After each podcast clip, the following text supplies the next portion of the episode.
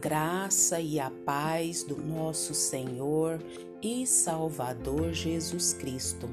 Aqui é Flávia Santos e bora lá para mais uma meditação. Vamos continuar meditando no livro de Rick Warren, Você Não Está Aqui Por Acaso, falando hoje sobre a razão de tudo. Oremos. Pai, em nome de Jesus, nós queremos pedir ao Senhor com muito temor e tremor perdão dos nossos pecados, perdão das nossas falhas, perdão das nossas transgressões, perdão de tudo que há em nós que sabemos que não agrada ao Senhor, que causa divisão entre nós e o Senhor. Pai, tem misericórdia das nossas vidas, que o teu Espírito Santo, que é o único que pode nos convencer do pecado, do juízo e da justiça, que ele venha fazer essa grande obra na nossa vida. Oh Deus, nós clamamos, nós pedimos, nós suplicamos. Pai, queremos agradecer por mais uma semana que passou. Queremos agradecer por mais um final de semana. Queremos agradecer por mais um dia, por mais uma semana, por mais um mês, por mais um ano. Não temos palavras para expressar toda a nossa gratidão, principalmente porque foi o Senhor que nos escolheu o Senhor nos chamou pelo nome, antes mesmo que fôssemos formados no, no ventre da nossa mãe, o Senhor já tinha um propósito todo especial. Obrigada por essas reflexões falando sobre que nós não estamos aqui nesse mundo por acaso. Pai, e pedimos, suplicamos, continua falando conosco nós necessitamos do Senhor, nós necessitamos da tua direção, da tua orientação, da tua capacitação, do teu mover, Pai, na nossa mente, abrindo o nosso entendimento. É o nosso pedido, agradecidos no nome de Jesus. Amém.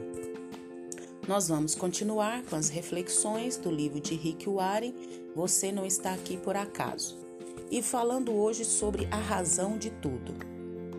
Tudo isso é para Ele você não apenas foi criado por Deus, como também para Deus. O objetivo fundamental do universo é de mostrar a glória de Deus. Essa é a razão de tudo o que existe, inclusive você. Deus fez tudo isso para a glória dele. Não fosse a glória de Deus, não haveria nada. O que é a glória de Deus? A glória de Deus é o que ele é sua natureza, seu caráter, seu poder. Onde está a glória de Deus? Basta olhar em volta. Tudo que foi criado por Deus reflete sua glória de alguma forma. Vemos isso em toda parte, da menor forma de vida microscópia até a Via Láctea, do pôr do sol e das estrelas, as tempestades e as estações do ano, a criação dá a conhecer a glória de nosso Criador. Podemos aprender muito sobre o caráter de Deus apenas olhando o nosso redor. Na natureza, aprendemos que Deus é poderoso, aprecia a variedade, ama a beleza e é organizado, sábio e criativo. A Bíblia diz que os céus declaram a glória de Deus.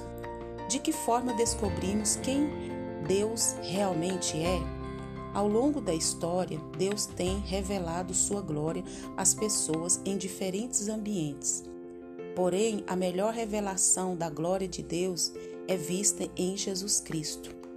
A Bíblia diz: No passado, Deus falou por meio dos profetas, muitas vezes e de muitas maneiras diferentes mas agora tem falado a nós por seu Filho. O Filho reflete a glória de Deus e mostra exatamente como Deus é. Jesus disse: Eu sou a luz do mundo.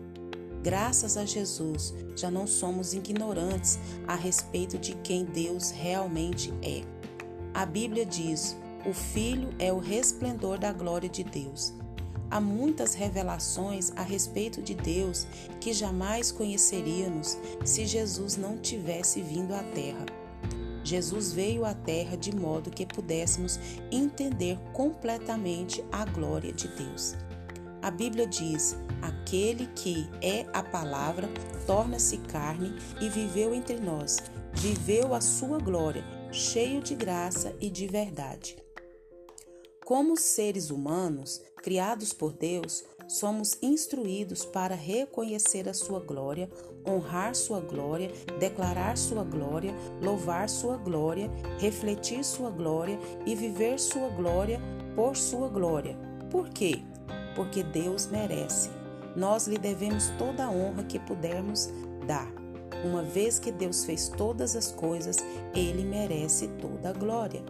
A Bíblia diz: Tu, Senhor, e Deus nosso, és digno de receber a glória, a honra, o poder, porque criaste todas as coisas. Em todo o universo, somente duas criações que Deus é, que Deus nos mostra a sua glória: anjos caídos e demônios, e nós, pessoas. Não dar a Deus a sua devida glória é o que chamamos de pecado. Todo pecado basicamente consiste na incapacidade de dar glória a Deus, ou seja, amando qualquer outra coisa mais do que a Deus. Recusar-se da glória a Deus é rebelião, é arrogância. Foi esse pecado que causou a queda de Satanás, bem como a nossa. De formas diferentes, todos já vivemos para a nossa glória e não a de Deus. A Bíblia diz: Pois todos pecaram e estão destituídos da glória de Deus. Nenhum de nós tem dado a Deus toda a glória que ele merece. Esse é o pior pecado e o maior engano que somos capazes de cometer. Entretanto, viver para a glória dele é a maior realização que podemos alcançar em nossa vida.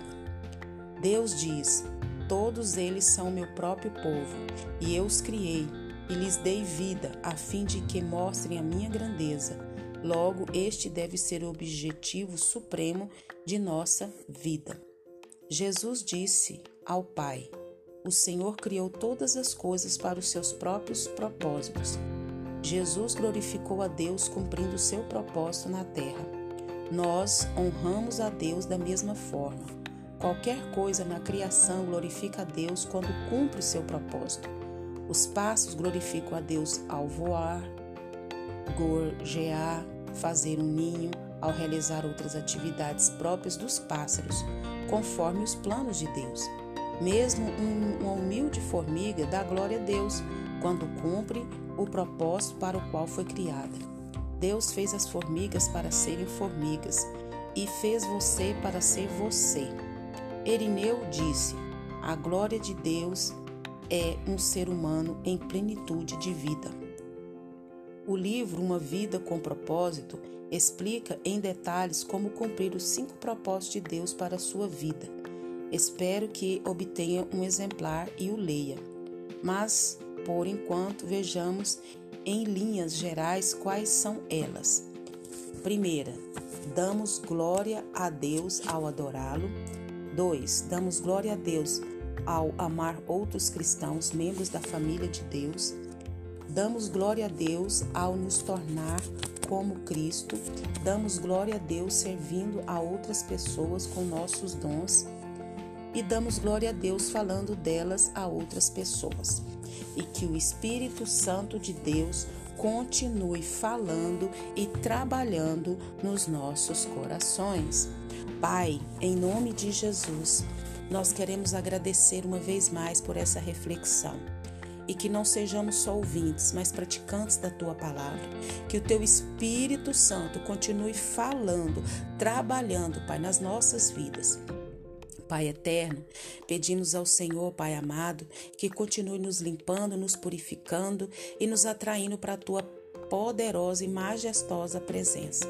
Pai, continua nos guardando dessa praga do coronavírus e de tantas pragas, pestes, enfermidades que estão sobre a terra. Guarda a nossa vida, guarda os nossos, é o nosso pedido, agradecidos no nome de Jesus.